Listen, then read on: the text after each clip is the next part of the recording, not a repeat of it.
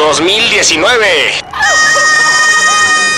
Un año nuevo estrenando un nuevo episodio de Carro Completo, la política de hoy vista desde la historia del ayer. Pero, Pero esta vez nuestro carro completo empezará el nuevo año con un giro campechano. El año pasado le pedí a la generosa, cordial y siempre imparcial gente de Twitter que me mandara sus predicciones políticas para el 2019. Y no decepcionaron. Hay mucha preocupación, bastante conjetura y un poquito de esperanza, pero... Pero... ¿Lo respalda el precedente histórico? ¿O estaremos entrando a la dimensión desconocida del futuro? Escuchas. Escuchas un podcast de Dixo. Escuchas. Carro completo con Alex González Ormerod. Por Dixo. Dixo. La productora de podcast más importante en habla hispana. Yo soy Alex González Ormerod, arroba Alex Gonzor. Y en este episodio escucharemos qué tan históricamente probables son las top 3 predicciones de Twitter para el gobierno de México en este año 2019. Escuchas. Carro completo.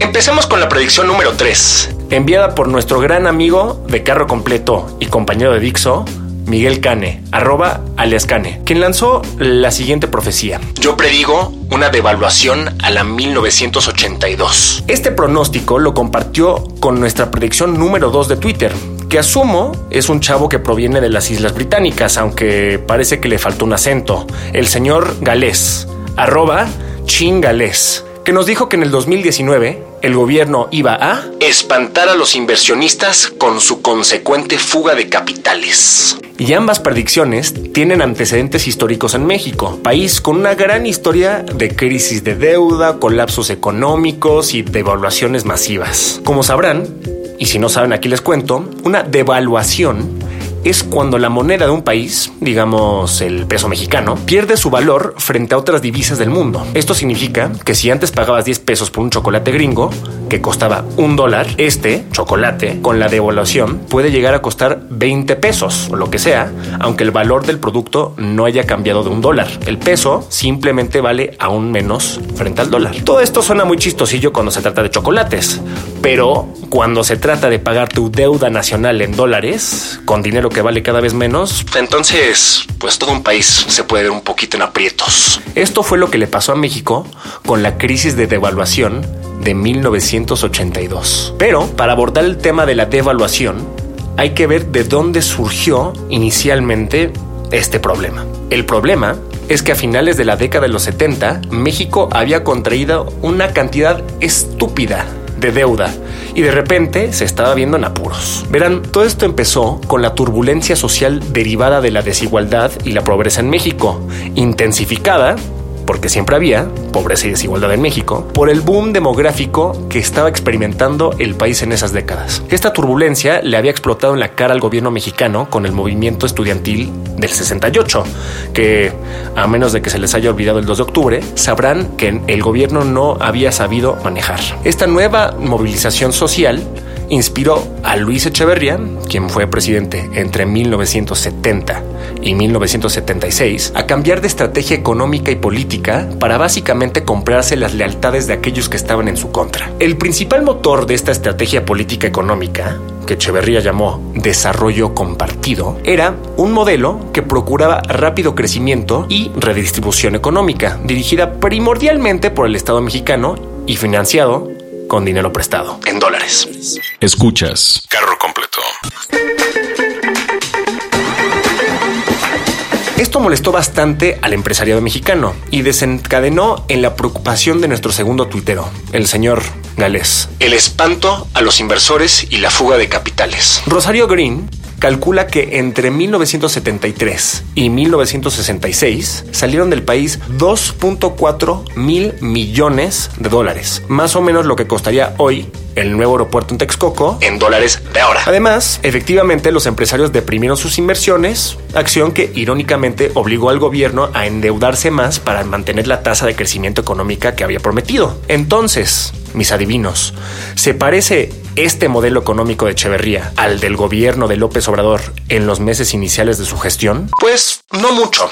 En diciembre de 2018, los mercados y el peso subieron contentos de ver un presupuesto federal bastante conservador y balanceado. Las mayores quejas, desde los jueces de la Suprema Corte hasta las protestas de Gael García Bernal y de Diego Luna, se enfocaron en los recortes al presupuesto, no en el despilfarro de recursos o el incremento de impuestos. Pero no descansen ni se sienten ni se revuelquen en sus laureles, mis estimados Amlovers, porque aún así seguirá siendo posible una devaluación al estilo de 1982, como dice Miguel Cane, aún con estas diferencias entre la actual administración y los excesos de Echeverría, si López Obrador hace lo que hizo a continuación el presidente que heredó la presidencia de Luis Echeverría, José López Portillo.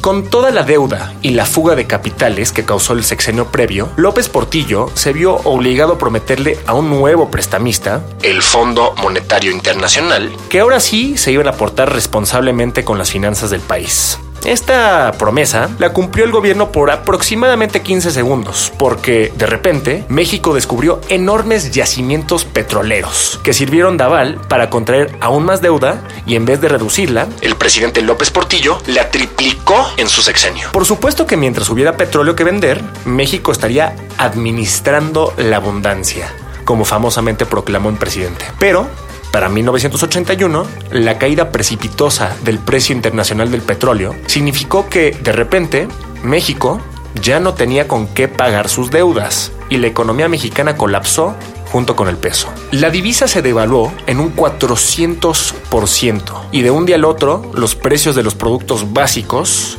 subieron exorbitantemente. El precio de la tortilla subió un 120% en un mes. Compárese eso con una tasa anual de aproximadamente 6% de los últimos años. José López Portillo heredó una economía bastante dañada a nivel estructural en 1976 y se dedicó a empeorarla durante sus seis años de gobierno. El gobierno actual para nada ha mostrado ser perfecto en materia económica, pero definitivamente recibe un país bastante más estable que López Portillo. Claro, que eran seis años para arruinar las cosas, pero el México de hoy es una economía mucho más robusta y diversificada que la adicta al petróleo en los años 70. Sin embargo, sí hay un tipo de crisis que podría causar enormes daños que de seguro ni siquiera se han imaginado, llevándonos a nuestra tercera y última predicción tuitera de la política en 2019. Escuchas Carro Completo. Tal vez no se avecina de manera inmediata una gran depreciación del peso o una fuga de capitales. Pero hay una crisis latente sobre nosotros que no se puede ignorar. Desde Twitter, el José Promedio, arroba LSH Mandarín, nos predice. Estados Unidos está por entrar en una crisis tremenda y nos va a llevar entre las patas. Como este podcast no se enfoca en la política de Estados Unidos, prescindiré de un análisis de cómo o cuándo le podría caer el chahuistle a nuestro vecino del norte. Pero, asumiendo que hubiese una fuerte crisis económica en Estados Unidos, con el gobierno actual de Donald Trump, más vale hablar no tanto de las consecuencias económicas en México, que serían graves, sino de los posibles efectos sociales, porque precedentes hay, precedentes muy, muy oscuros. A finales del año de 1929, el mercado bursátil en Wall Street colapsó y comenzó un efecto dominó que llevó a una de las crisis económicas más graves de la historia del mundo, la Gran Depresión. La depresión afectó,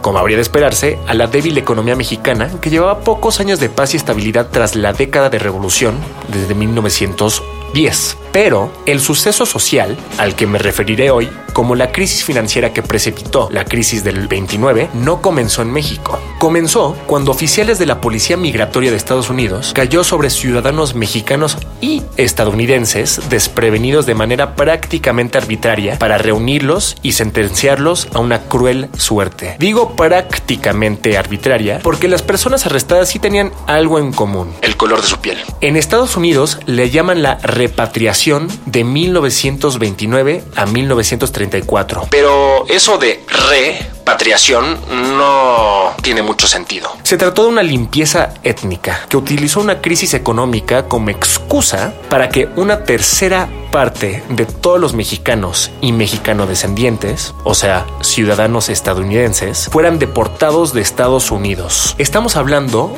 de cifras de personas que rebasan los números de la crisis migratoria de hoy. Al menos 350 mil personas fueron deportadas a México por sus rasgos físicos en esos cinco años. Los peores años de la Gran Depresión.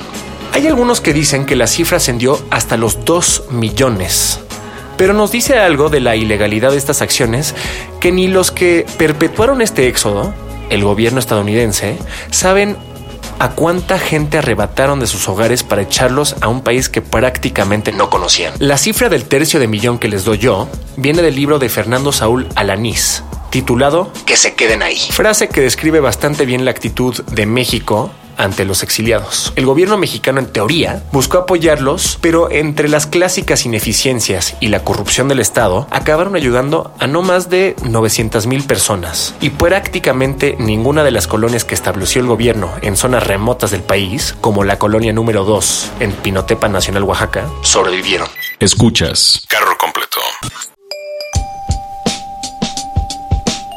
La víctima no fue tanto México, que distribuyó e ignoró con relativa facilidad a los recién llegados, sino las mismas millones de personas afectadas por las deportaciones. Como verán, esta crisis humanitaria artificial, creada con la excusa de la crisis económica por un gobierno estadounidense racista y antimexicano, en la situación actual, al gobierno de Donald Trump no le hace falta una verdadera excusa económica para justificar sus deportaciones xenófobas. Ahora imagínense que sí. Y por eso, el tuit de José el Promedio es nuestra predicción número uno de este episodio. Ojalá nunca pase. Escuchas. Carro completo. Este fue nuestro primer episodio de Carro Completo de 2019. Espero que este año les depare grandes cosas. Por ahora, yo soy Alex González Ormeroz, arroba Alex Gonzor y tenemos cita como cada dos semanas. Hasta la próxima.